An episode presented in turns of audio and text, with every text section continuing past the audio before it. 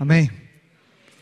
Meu nome é um pouco longo, mas para quem me conhece, eu não sou do Brasil, mas eh, moro aqui, vivo aqui, pago impostos aqui e com alegria estou aqui servindo ao Senhor. Meu nome é Oswaldo Abraham Chamorro e Vergara e o nome da minha esposa é Joana, tá?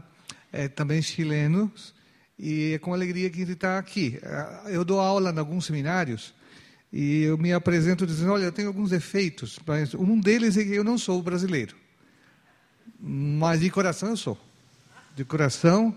É, meu pai também veio para o Brasil na década de 70, e então eu vim com ele. Naquela época, na década de 60, eu já me tornei brasileiro, mas por enquanto ainda não.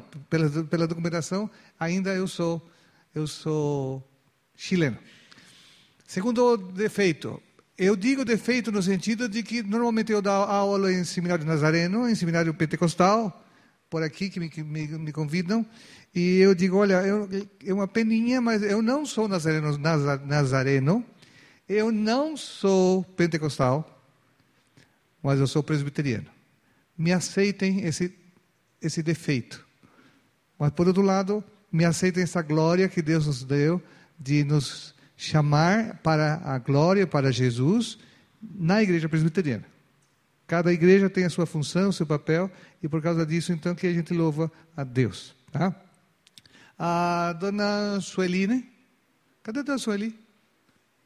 Ah, tá certo. A dona Sueli sabe perfeitamente qual é o meu outro defeito, né? Qual que é? Ela falou baixinha, não foi nem no microfone. Eu sou corintiano. Né? Então, eu, eu, digo isso aí para a turma lá, e todo mundo, é mais para quebrar o gelo. Né? E um defeito que eu tenho é os nossos pais que nos é, chamaram para o Brasil, da igreja, igreja da, da, da, família Viesel, aqui em Santa Bárbara do Oeste. Então, e, o Samuel era corintiano e, em gratidão a ele, eu terminei agora torcendo pela Corinthians, que é uma peninha, né? Mas tudo bem, cada, um, cada time tem seu, seu valor e a sua a necessidade. Os times são todos parecidos, não tem problema nenhum. Tá? É, muito bem, eu queria saudar, saudar então a nome da igreja. É, eu servo, sirvo ao Senhor nessa região aqui, no Presbitério de Americanas. Eu sou pastor auxiliar na igreja central aqui de Americana. Somos dez pastores que estamos trabalhando lá nessa igreja, no centro, nas congregações, enfim. Né? E eu eh, sou coordenador de um curso chamado CCC. Quem conhece o CCC? Isso, alguns irmãos estão lá. CCC significa Curso de Crescimento Cristão. Aliás, convido os irmãos que forem conhecer, forem lá amanhã, toda segunda-feira. Então, aí amanhã começa as aulas de novo, tá? Amanhã nós começamos a nova, nova etapa do nosso CCC. E amanhã eu estarei lecionando sobre música e liturgia na igreja. Música e liturgia. Eu sou formado em música e é por causa disso então que eu convido todo mundo que, que gosta de música, que toca, que canta, que louva a Deus é, através da música, se nos der alegria e você for, for vai ter bolsa, vai ter desconto. é 60 reais a matrícula, mas olha, nos ajudem, ajudem a divulgar, o trabalho que esse CCC está fazendo com o apoio do Conselho da Igreja de Americana. Há algum tempo atrás eu fiz uma, uma, uma cirurgia na cabeça e aí me deixou meio com um problema na perna e o meu lado esquerdo, né, mas não é que Deus me mandou um AVC agora, um AVC, AVC que chama, né? Quanto? Um, um mês? Não, não. Em abril, me, me, me mandou aqui do lado esquerdo. Esquerdo? Não, direito. Estou me, me, confundindo as coisas. E foi exatamente na região da, da, do raciocínio, diz o médico, da fala. Então, desejar, eu não vou pedir desculpa, porque Deus assim que me deixou, e, mas eu louvo a Deus por isso, mas a minha palavra algumas vezes sairia, vai sair um pouquinho mordida. Não, alguma palavra não vai. E, mas graças a Deus por isso estou nessa noite glorificando ao nosso Deus e agradecendo ao pastor também pela, pelo Davi, pelo, pelo convite né, que me fez de estar aqui com os irmãos. Não é a primeira vez que estou aqui, mas é a primeira vez nesta condição de cadeira de roda e ao mesmo tempo de um problema de, do raciocínio, né? é, é uma pena. É, alguma vez até a memória vai embora um pouco e, e a gente fica pensando: já imaginou um pastor sem memória, que esquece a Bíblia, que esquece o sermão? Então, ainda bem que eu tenho uma cola aqui. Né? Então, é, eu louvo a Deus por causa disso e só queria apresentar isso pelo motivo pelo qual estou nessa condição. Tá? Não, não, não estou reclamando, estou pedindo oração, estou, estou, me colocando nas mãos de Deus, e Deus sabe o que faz, o que serve eh, ao Senhor, e Ele sabe o que faz, o que faz eh, na vida da gente. Tá? Então, nesse sentido, eu entendo, eu aceito, e os médicos já me disseram que é possível eu recuperar eh, esse aqui, problema da, da, da, da AVC, é possível que o rotor, rotor recupere, a visão, porque foi visão que me atropelou, atropelou, atrep, é isso tudo. Tá? É a visão. Eu, eu, eu imagino, é difícil ler até a letra miúda da, da Bíblia, lógico, é porque letra miúda, né? Então, ah, já tem uma Bíblia com letra gigante, já... Aquele tal de WhatsApp, no computador, né, no, do seu celular, a minha filha teve que aumentar bem a letra, né, para poder mandar mensagem para quem que me manda. E o computador a mesma coisa, aumentar o máximo possível para poder pelo menos entender. Eu sou assinante de algumas revistas com letra muito muito miudinha, né? E não, não, não, não dá, não dá. Se, se eu não consigo ler, eu não entendo. Então esse é, é um problema que eu vou ter que carregar até que Deus assim permitir. O médico diz que é possível voltar. E confio na palavra do médico, porque é a palavra também de Deus. Né? Então, por isso, por, por isso que estamos aqui nesta, nesta noite. Muito bem, muito bem. A minha palavra é simples. É, eu ia falar sobre. É, não sei se os irmãos. É, lógico, é uma palavra muito conhecida, né? codinome. Codinome. Podem é, projetar isso. É? é a minha palavra é. Estou enxergando aqui. Codinome dos discípulos. Todos nós somos discípulos do Senhor e de alguma maneira há um nome que identifica a gente, que qualifica o que nós somos. E se você buscar um texto no bíblico, pode entrar, o segundo, é, no, no, livro de Atos. Nossa, está tico. No livro de Atos, capítulo 1. Ah, desculpa, está vendo? Agora estou no lugar errado, é isso. É Atos 11, versículo 20, 26, e, e aí em diante. E aí nós vamos ver, teremos o primeiro codinome, nós vamos ter, tratar de três codinomes. Codinome é uma palavra que identifica, no caso agora, os discípulos de Jesus. E o texto bíblico nos diz que lá numa cidade chamada Antioquia, Antioquia, Antioquia isso. Lá foi o primeiro lugar onde os discípulos e onde os fiéis de Jesus foram pela primeira vez chamados cristãos. Pela primeira vez foram chamados cristãos. Isto é, primeiro, tanto a própria igreja identificou o papel do discípulo e lhe deu uma identificação de uma pessoa.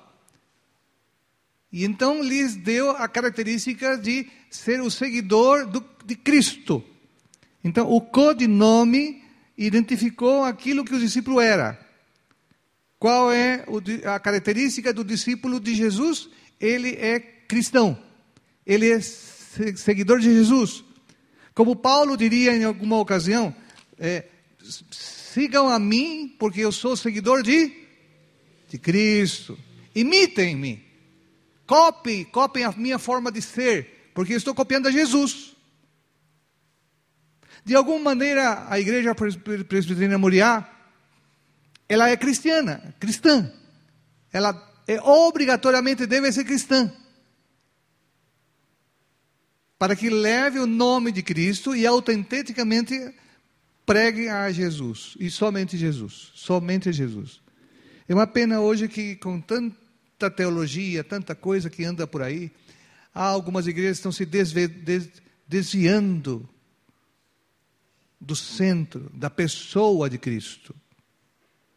Tem entrado política, tem entrado teologia esquisita, tem entrado prática de costumes estranhos. E nessa noite eu gostaria de declarar de novo para você, para o meu coração e para todos nós e para essa igreja, que nós temos um codinome, codinome que me dá orgulho, me dá alegria. Eu sou cristão. Você é cristã. Declara isso para Jesus. Eu tenho Jesus no meu coração. É a sua pessoa que marca a minha vida, que que define bem quem eu sou, a quem eu sigo. Qual é a orientação da filosofia que eu tenho? Qual é o meu costume? Quais são as palavras? Chegou uma hora, uma, uma, no começo, lá em, no sermão, sermão do Monte, Jesus disse duas características para os seus seguidores: vocês são sal da terra. Sal da terra. Então, de alguma maneira, nós poderíamos receber um codinome novo, nós seríamos saleiro. Já que nós somos sal, nós estamos dentro do saleiro. E eu não sei se vocês são conhecidos como sal do mundo. Se os seus amigos, seus colegas, seus parentes, se de alguma maneira dizem, oh, lá vem o sal de novo. Paulo vai dizer que a nossa palavra deve ser temperada com sal. O que significa? A nossa palavra que edifica, a nossa palavra que ajuda, a nossa palavra que corrige, a nossa palavra que é saudável, uma palavra carinhosa, uma palavra que, que constrói, uma palavra que não fala palavrão, uma fala que não fala mal dos outros.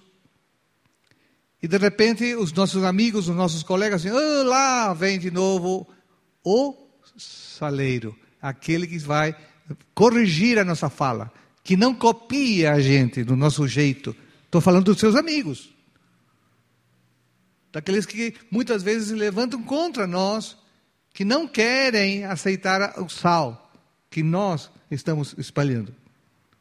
Há um segundo codinome que Jesus usou também com relação aos seus discípulos. Não apenas somos sal, mas também luz.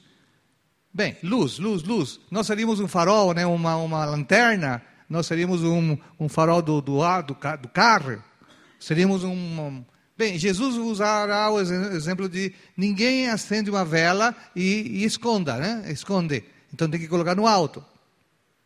Então nós seríamos uma vela acesa, nós seríamos um farol, nós seríamos uma lanterna, porque somos luz. E alguém diria, oh, lá essa luz de novo, está me incomodando, incomodando, não quero mais essa luz na, na minha cara dirão nossos amigos, irão os nossos parentes, irão aqueles que não querem essa luz. E nós estamos lá com a nossa luz. Estamos ou não estamos? Amém? Estamos com a nossa luz.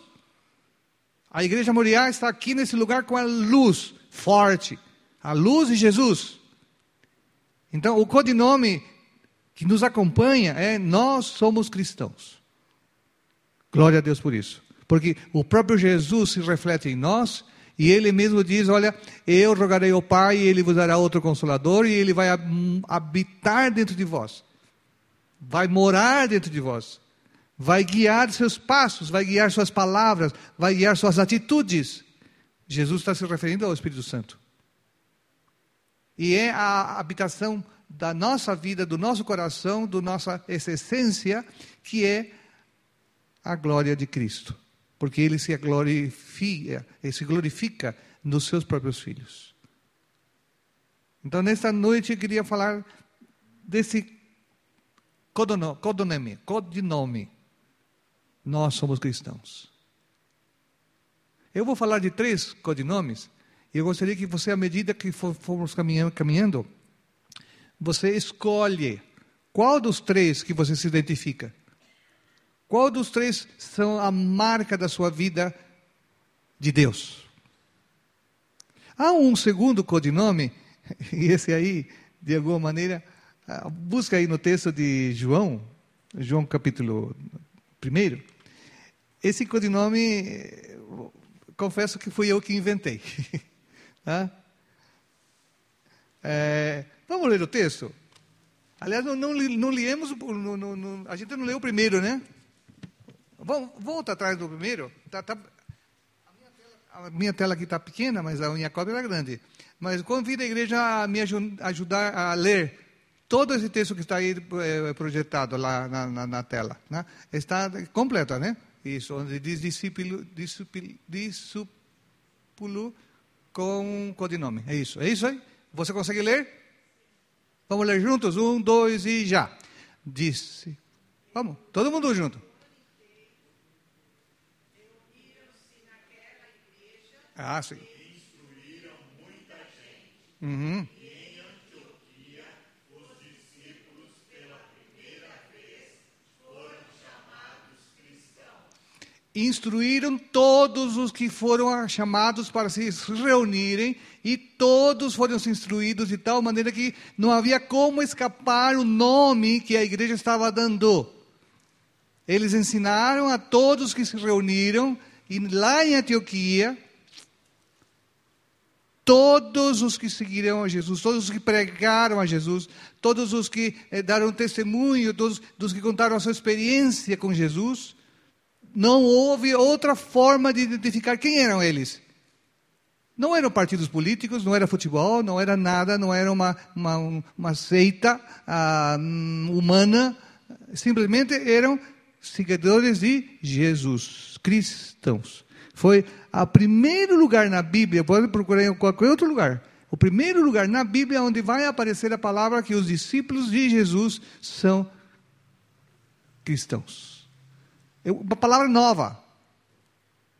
Foi inventada naquela hora, naquele lugar. Mas ela encaixava tanto, tanto, que o autor, eh, Lucas, no caso, né, eh, do, do, do trecho, que escreveu né, o livro de Atos, foi Lucas que escreveu, né? que não teve outro jeito de dizer, olha, vocês fizeram isso, então eu vou registrar aqui na Bíblia. E Lucas registrou. Qual é o nome que você, de agora em diante, de agora em diante, você não sai daqui sem guardar agora esse nome? E Lucas diz: em Antioquias, eles receberam o nome de cristãos. Cristãos. Esse é o primeiro codinome. O segundo está em João, no Evangelho de João, capítulo é, 1, versículo 40, 40 e 42. Ah, aqui nós temos um outro, repito, eu já, já que eu vou informar, mas agora há uma, há uma, há uma experiência interessante de um discípulo. E ele fez uma coisa tão, tão interessante que marcou, praticamente o que ele fez, marcou todo o cristianismo. Vamos ler juntos? É?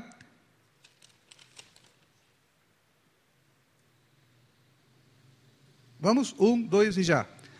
Um, dois, dos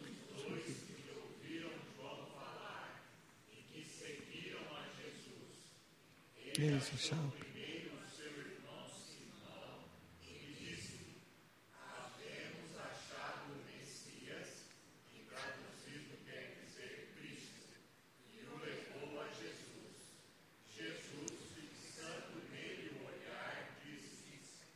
tu filho, tu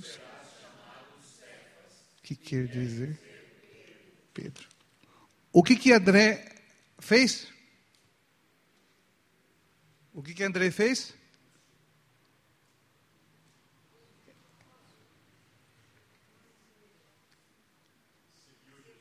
Primeiro André seguiu. Ele identificou que ele era o Messias. Significa que era judeu, que todos os judeus estavam esperando esse Messias. Mas ele fez mais uma coisa, não só creu. O que, que ele fez? Qual é o irmão dele?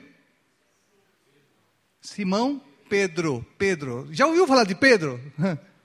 Já ouviram falar de Pedro? Aquele famoso Pedro aquele impulso impulsivo, aquele que fala, que muitas vezes sem pensar, sem pensar, aquele que age e diz, Senhor, eu jamais eu te negar. Opa, jamais, nunca. Ele negou três vezes para Jesus, né? E ele falou que jamais, nunca iria fazer uma coisa dessas, né? Pedro, já imaginou o que seria, com todo respeito né, ao projeto de Deus, mas se, o que seria o cristianismo hoje, tirando Pedro? muitas doutrinas cairiam, muitas verdades não teriam sido ensinadas, muitas realidades, muito, muito episódio da história do cristianismo não teria existido se Pedro não for colocado naquela, naquela posição de André. O irmão, o que, que fez eh, André? O que fez com André com Simão? Achamos o Messias. Mas é, é que eu queria que. O que atitude ele fez? O, o que ele pegou pelo braço e. Pegou a Jesus. Pedro, vem cá, eu vou te apresentar uma pessoa. Não se trata de desculpa, ah, depois eu quero. Não, não é agora, agora. Eram amigos, eram irmãos, eram chegados. André tinha certa é, com, com confiança, né? De pegá-lo pelo braço e dizer: Nós achamos aquele que nós todos os judeus, eu acho que estamos já esperávamos e ele chegou. Vem cá, vamos confirmar, vamos confirmar, porque eu acho que nós achamos, achamos o Messias. E diz que pelo, pelo, pelo, pelo quase que pelo clorinho, pelo braço. E o que, que ele fez? Levou a Jesus. Levou a Jesus. Então agora eu queria apresentar o meu eh, segundo o nome. Qual que é? Está lá em cima? Uber. Alguém já conheceu o que é Uber? O que é Uber? Pode ter risado, porque eu, eu inventei. Eu inventei isso aí. É? Não está na Bíblia. É? O que, que é Uber? Alguém sabe? Pronto, a irmã já percebeu na hora, na hora ó, a pegadinha, né? Uber é aquele, aquele, como chama? Aquele aplicativo do celular. celular. Alguém já usou, usou Uber alguma vez? Já, já. A gente usa bastante, a minha filha usa bastante. Né? Uber. Até foi ela que me fez o PowerPoint aqui. E eu, pai, mas você vai falar sobre isso? É, claro, Uber, Uber. Por quê? Porque, no fundo, no fundo, a função do, de Pedro foi, a de, de, de André, simplesmente a de um Uber. Pegou o passageiro, abriu a porta, olha, entra aqui, eu vou te levar. O endereço eu é que tenho, não você, sou eu. Eu que vou te levar para Jesus. E, meus irmãos, não existiria cristianismo se não houver, se não houvesse um, um discípulo que não fosse capaz de pegar um irmão, um parente, um amigo, alguém e levasse para Jesus. Não existiria fé, não existiria igreja hoje, não existiria nada, uma, uma estrutura, uma instituição, sem que não houvesse coragem de alguém dizer: achamos a solução da vida, achamos a palavra de Deus, achamos aquele que pode dar um jeito na nossa vida. Achei aquele que está falando com poder, com poder, com autoridade e que ajuda a minha vida e que se identifica com o que o meu coração está necessitando. Pedro, eu sei que você vai ter a mesma satisfação de ter que eu tive quando eu conheci Jesus. Então, vem cá. Vem cá. Eu vou te mostrar. Eu vou te mostrar uma descoberta que jamais ninguém viu antes, a não ser você e eu. Porque ninguém antes, antes ainda não era nada, não era seguidor de Jesus. Até, até essa altura, só estávamos com, com, com André. Depois Jesus vai escolher os seus, os seus discípulos e, e aí a coisa vai, vai espalhar. Mas é a primeira vez que alguém vai tomar a iniciativa com, com real, real de pegar o seu próprio irmão e dizer: Pedro, vem cá. Vamos experimentar, vamos conhecer uma experiência nova. Eu acho que esse é um codinome que deve marcar a nós e deve marcar esta igreja Moriá. Somos Uber, Uber, porta aberta, banca pronta, motorista bom, pastor, né? pregadores, presbíteros, diáconos, pessoas que dão um bom testemunho, pessoas que entram e que oferecem toda a condição de dizer: olha, esta igreja leva você para Jesus. Em meio a tantas igrejas, a tantas seitas, em meio a tantas religiões, alguém pode perguntar: qual é a verdadeira igreja? É muito difícil responder. Ou é muito complicado responder? Qual é a verdadeira? Eu diria, só aquela que leva você para Jesus. Todas as outras podem ser iguais ou não são nada. Não há, não há valor nenhuma em igreja que falam de Deus se não levar para Jesus. Muita teologia, muita blá blá blá, muito pregador que entusiasma, muita. Nada resolve se não for alguém levar para Jesus. Nesse sentido, desculpa a brincadeirinha, o Uber só tem função se cumprir o papel de pegar a pessoa e levá-lo exatamente para o lugar que precisa, que é necessário. O único papel do motorista é simplesmente aceitar a chamada, colocar o passageiro em condições de levá-lo, liga o motor, todas as condições que o carro tem à disposição do aquele que chama. Sem dúvida nenhuma, meu irmão, hoje em dia, mais do que nunca, estamos precisando de igrejas e de cristãos, de discípulos, que assumem o papel de levar pessoas a Jesus. Não é show, show da fé. Não é jantar, não é almoço, não é café, não é. A igreja oferece muita coisa para agradar as pessoas. Eu não, não usei Uber. Suponho eu que até balinha tem. Tem chiclete. Mas isso não leva a Jesus. A igreja pode oferecer muitas coisas. Grupos bons de louvor, que tocam perfeitamente, que ensaiam, que é uma maravilha. Né? Mas se isso não for suficiente para levar a pessoa para Jesus e para apresentar a Jesus. Outro dia eu estava dando aula na igreja do qual eu sou pastor. Estamos falando de um folheto e gostaria que você se identificasse se você já ouviu falar das quatro leis espirituais. Já? Perfeito. A igreja está iniciando um novo processo de santificação e de evangelização ali na central. E as aulas da escola dominical, obrigatoriamente todas têm que ser como, como evangelizar. De que maneira nós eh, colaborarmos para a evangelização. E a minha cabeça não, não me veio outra ideia assim, simplesmente apresentar as quatro leis espirituais. Deus te ama e tem um plano maravilhoso para a sua, sua vida. O que impede, lei, lei, lei segunda, né? O que impede de você desfrutar desse, desse amor de Deus, que é a primeira lei, é o pecado. É o pecado. O pecado que nos separa de Deus. estou apresentando as quatro leis espirituais. E alguém já que já viu o folhetinho, e alguém que já conhece, qual, se lembra, qual é a terceira, terceira lei espiritual?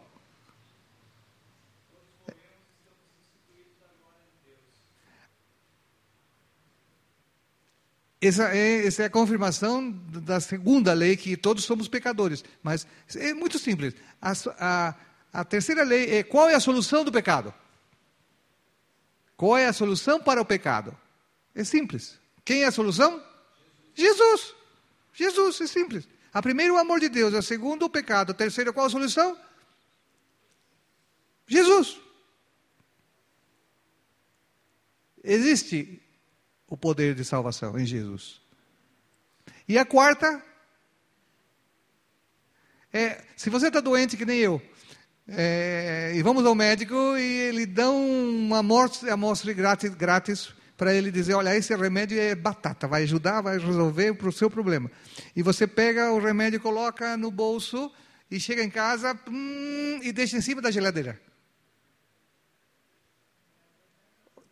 Vai adiantar ou não? Alguém falou, não vai adiantar nada, nada, nada. E não adianta nada mesmo. Até pelo contrário, você perdeu tempo, dinheiro, foi ao médico, tá, tá, tá, é, agradeceu tudo mais, mas não adianta. Qual, qual é a solução nesse caso? De, de, desse, desse remedinho?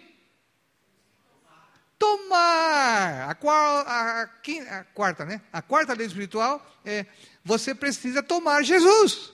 Você precisa abrir seu coração para Jesus. Você precisa dizer, Senhor, eu preciso de Ti.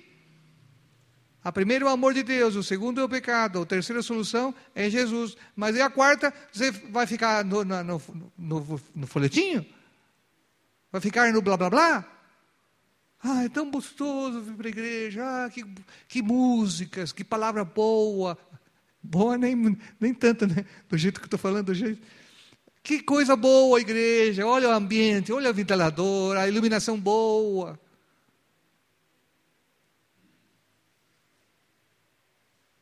Irmão, se não abrirmos o coração para Jesus e, sinceramente, falemos para, falemos para Ele: Senhor, venha morar em meu coração. Tu és a solução do meu problema. Tu és o perdão do amor de Deus. Tu és a solução da minha vida, a, a, a, me, me, me guia, me mostra o caminho, me abre a mente, a alma, o espírito. Então agora eu quero esse presente, eu quero essa pessoa, eu quero tudo aquilo que tu, Senhor, estás ensinando, é isso que eu quero para mim. Se não tomarmos o remédio, o que, que adianta? Templos, sermões, palavra, papapá, tudo chique, tudo elegante, tanta coisa, não adianta nada. Todo sermão, meu irmão, guarda bem para quem prega, né? Isso é na, na aula de, de, de, de homilética. Todo sermão obrigatoriamente tem um apelo. Não necessariamente levante a mão, venha para frente. Mas tem um apelo. A palavra do Senhor não volta vazio. E agora, nessa hora, pelo Espírito Santo, o Espírito Santo já está fazendo a obra no seu coração. É o que nós cremos, é o que eu creio, creio. Toda vez que nós abrimos a boca e falamos de Jesus e falamos de Deus, necessariamente a pessoa está sendo levada Uber, está sendo levando para Jesus. A igreja que não leva para Jesus, a igreja que não resolve, igreja que não derrama o poder de Deus no coração da pessoa, não está cumprindo o seu papel. O codinome, estou inventando, o codinome agora é a igreja de Cristo deve ser uma igreja Uber, Uber, Uber. Deve preparar todas as condições, todos os detalhes, todo, tudo da, da, liturgia, do culto, da, da, da construção, tudo deve ser levado em benefício para que as pessoas se encontrem com Jesus. Nada mais é mais importante. Nem banco chique, nem cadeira chique, nem microfone bom. Nada é tão, tão importante como se levar primeiro as pessoas para Jesus. E que ele tomem a decisão de abraçar e de dizer sim, eu quero Jesus. Eu quero Jesus. Segundo codinome. O primeiro é ser cristão. Cristão o que significa? É você conhecer cristão conhecer a doutrina de Jesus, conhecer a, a, o sermão de Jesus, conhecer o estilo de vida de Jesus. Hoje em dia, lamentavelmente, muitos cristãos estão se desviando porque estão anunciando outro Cristo, outro Jesus. As doutrinas hoje estão bariateando, bariateando. É tudo eu quero benção, benção, benção, benção. Não, não é, eu não quero benção, eu quero Jesus. Cristo. Cristo vem ao nosso encontro. E é necessário que você saiba quem ele é, o Filho de Deus. E eu não me não aceita nenhuma outra coisa a não ser o próprio Jesus que a Bíblia nos mostra e nos ensina. Nos ensina.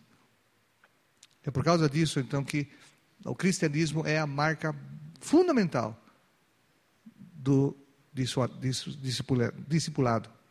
O discipulado, o discipulado de Jesus é cristão. É cristão. É só Cristo. Não quero mais outra palavra a não ser Jesus. Nem filósofo, nem poética, nem comunismo, como diz aquela música antiga, né? Eu só quero Jesus. E preciso de Jesus. Preciso dele. E o terceiro? O terceiro codinome você vai achar numa, numa informação que eu encontrei não estou inventando.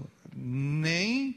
Eu, li, li simplesmente num livro chamado é, História de, de, de, do Cristianismo. Deixa eu ver aqui. História da Igreja de Eusébio de Cesareia.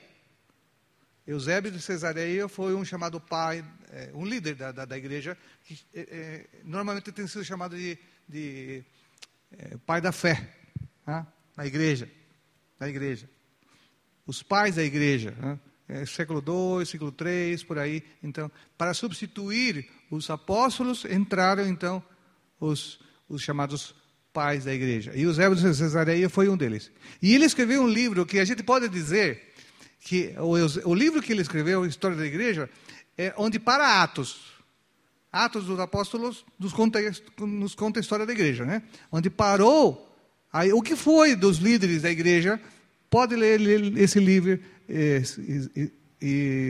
História da Igreja, de Eusébio de Cesareia. Né? É, aqui no Brasil tem duas, duas editoras publicando esse livro. Né? É a editora CPAD, da Assembleia de Deus, e tem uma editora em São Paulo chamada Fonte Editorial. Tá? São duas editorias que você pode comprar, pode buscar. E, aliás, também pode achar na, na internet. Né? Pode baixar como PDF. PDF que chama, né? Isso, você acha esse livro. Eu estava lendo esse livro porque eu gosto muito de história, história da igreja. E de repente me encontrei numa página lá, me contando de que quem evangelizou nor o norte da África Primeiro tem a Europa, depois tem o Mar Mediterrâneo, e depois aqui embaixo, né, todo o continente da África. E aqui embaixo temos uma cidade que tinha uma biblioteca muito famosa.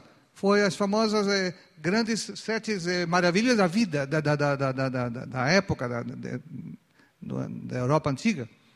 E ali havia uma biblioteca, a maior do mundo, que lamentavelmente pegou fogo. Isso é no, no começo do século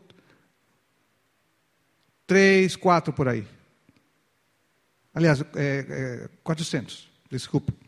Hã? O nome da cidade é Alexandria. Alexandria. E diz esse livro, Eusébio Cesareia, de que ali na Alexandria, no norte da África, ou então, no caso, também ali na, na, na, no, Egito, no, no Egito Toda essa faixa aí. Sabe quem foi que começou a evangelizar para lá? Não era nem, nem Paulo, nem, nem Pedro, era Marcos, o autor do segundo evangelho. Mateus, Marcos, discípulo de Jesus. E diz que ele andou por toda essa terra e quando chegou nessa biblioteca, lá de Alexandria, ele percebeu, Eusébio de Cesareia, de que uma passagem de Marcos evangelizando, os cristãos mudaram de nome. Não eram mais chamadas de, de cristãos. O nome cristão não tinha atingido lá em cima. Qual o nome que os, os, os seguidores que, que, começaram a aprender a conhecer Jesus com Marcos, está lá nesse livro. É, consta ali? Qual que é? Terapeutos terapeutos ou terapeuta. Né? O cristão passou a ser terapeuta. Alguém sabe o que significa terapeuta? Ou terapia, o que, que é? Todos nós que, né, que temos enfermar, vamos ao médico, temos uma fase de, de melhorar, de, de curar. É? Então, e essa fase se chama fazer terapia. Terapia, terapia em grego, né? terapia. Terapia significa cura. Cura. E por causa disso é que todos os cristãos que passaram por ali, na região do norte da África, ali no Egito, e Eusébio de Cesareia nos contou que quem passou por ali foi Marcos e os seus seguidores, e, e, e vão tomando conta, vão tomando conta, e de repente porque eles usavam o grego, o idioma, né? Então, em vez de eles simplesmente só anunciar a salvação, salvação, Jesus Cristo, tadana, de repente as pessoas perceberam que ao entrar e seguir esse grupo de pessoas, havia uma transformação de vida na, nas pessoas. E essa transformação era chamada de terapeuta, terapeuta, terapeuta. Os cristãos mudaram de nome. Tudo bem, continuaram sendo cristãos. Mas agora receberam o codinome de terapeuta, terapeutas. O que significa isso, meu irmão? Que a partir de agora, a mensagem que eles anunciam começa aqui a, a, a fazer bem, as pessoas se sentem bem. Havia um professor no, no seminário é, de, de, psicologia e coisa assim, dizia: olha, a, a pessoa quando se converte acontecem três coisas. Ou é como talvez os irmãos conheçam alguém. A, a pessoa era tão boa, tão boa, era um generosa, era bem, bem educada. A pessoa de repente se converteu, mas ela, ela já era boa, ela já não falava mais palavrão, ele já tinha uma atitude boa. Né? Como alguém diria, olha, essa pessoa é tão boa que só falta essa questão. É tão boa que só falta essa questão. Então, esse, esse professor dizia: olha, é possível, é possível que o cristianismo faz com que simplesmente a pessoa continue sendo boa. Porque a pessoa já tem um caráter bom. Mas também é possível, glória a Deus por isso, que a pessoa, quando você aceita Jesus e se converte, a pessoa fique. melhorou, melhorou, abandonou vícios, é, a, a sua, o, seu, o seu caráter, a sua personalidade. Nossa, mas é uma maravilha, mudou da água para o vinho, né, que se fala, né? Mudou, a pessoa mudou. Pelo poder da ação do, do Espírito e, e do Evangelho. Mas esse professor entrava numa terceira característica. Algumas vezes, quando a pessoa se converte, continua igual porque ela já é boa. Segundo, ela muda porque agora o caráter de cristão vai melhorar. E ele brincando, dizendo: Olha, algumas pessoas, quando se convertem, em vez de melhorar, pioram. Já ouviram isso? Alguma pessoa, em vez de se converter, converter em vez de melhorar, ele, ele piora. Ficam muito legalistas, ficam críticas, ficam apontam erva a todo mundo, porque agora a verdade é deles, né? Já vi, já, já vi uma pessoa assim, que ao invés de se converter, converter ao invés de melhorar, piorou. Parece que o evangelho lhe fez mal. Mas aqui não. Lá em, Alexandria, lá em Alexandria, isso, o evangelho passava e ele ia derramando cura, ia derramando solução, ia derramando espírito, ia derramando remédio, terapias. A alma não dói mais. O coração está em paz. Já não bate desacelerada a minha saúde está equilibrada. A igreja é uma terapia. Quem sabe se a igreja morir para todo mundo nesta hora seja assim. Quem sabe sempre, toda vez que você vier para a igreja, você sentir um alívio, sentir uma bênção, uma, uma, um, um derramar, derramar de graça, de cura, de salvação, de equilíbrio da ser aquilo que o Senhor já tem planejado para a nossa vida. O seu amor seja identificado em nossas vidas.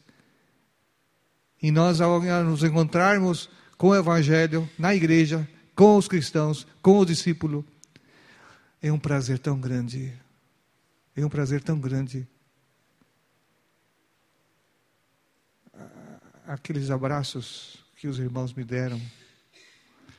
Ah, Senhor, faz tão bem faz tão bem.